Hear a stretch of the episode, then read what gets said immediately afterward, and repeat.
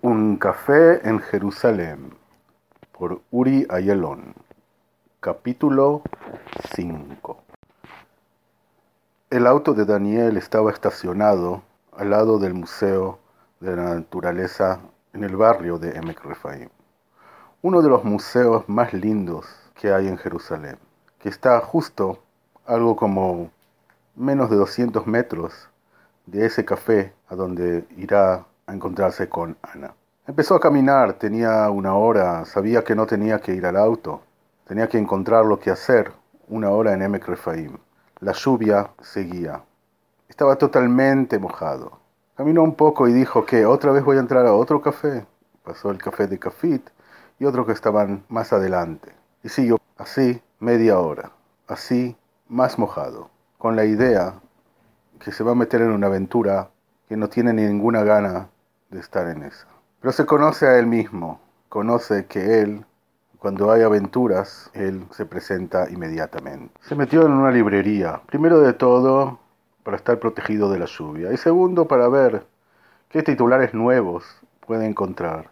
A él le encanta leer, le encanta leer de todo, pero a veces no tiene tanto tiempo, o a veces no tiene tantas ganas, o a veces puede estar con un libro un año, nada más porque no lo quiere terminar, porque lo disfruta tanto.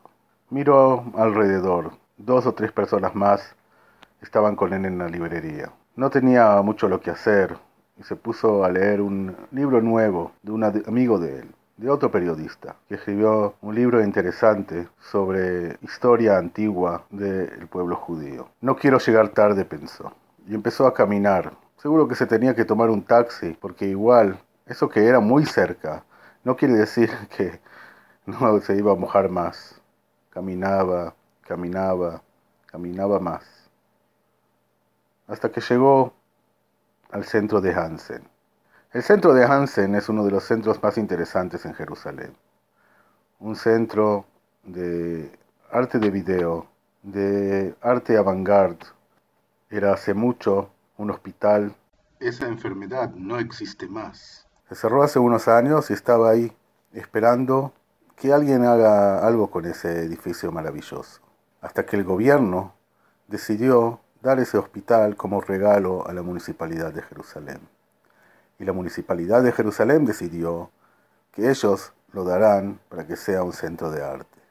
Entró, caminó hasta el café, pensando todo el tiempo del mail y después de las pocas palabras que Ana le dijo, tratando de acordarse de la imagen de ella, de ese encuentro, de esa noche con otras parejas en la casa en Rejavia. La verdad, como antes no tuvo mucho éxito. Pero bueno, ahora ya está ahí. El lugar vacío. Gente no sale a esta hora para tomar algo. Ya era algo como las dos, pero con tanta lluvia, también los del centro de Ansen, todos los artistas, le pareció que se quedaron en sus talleres. Se sentó. Ana no quería llegar tarde. Y por eso cortó una reunión que tenía antes, no muy lejos, en el Teatro de Jerusalén, algo como 150 metros del centro de Hans. Cortó la entrevista porque sabía que si no se sentaba ahora con Daniel, no sabría cuándo tendría otra oportunidad. A la mujer que estaba con ella en la reunión, que le pide disculpas, pero se tiene que ir y seguirán la entrevista otro día. Y se fue. Ana se sentó frente a Daniel y le dijo, Hola Daniel, soy Ana.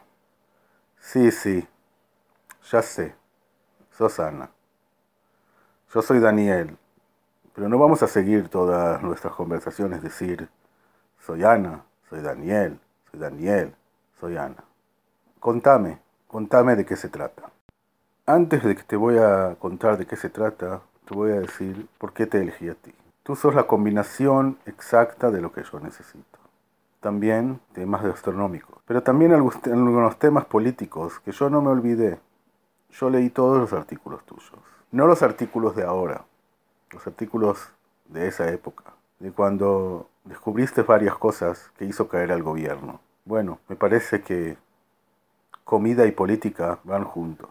Ahí te necesito. ¿Escucharon Un café en Jerusalén, capítulo número 5, de Uri Ayalón. Los invito a escuchar el capítulo número 6 mañana.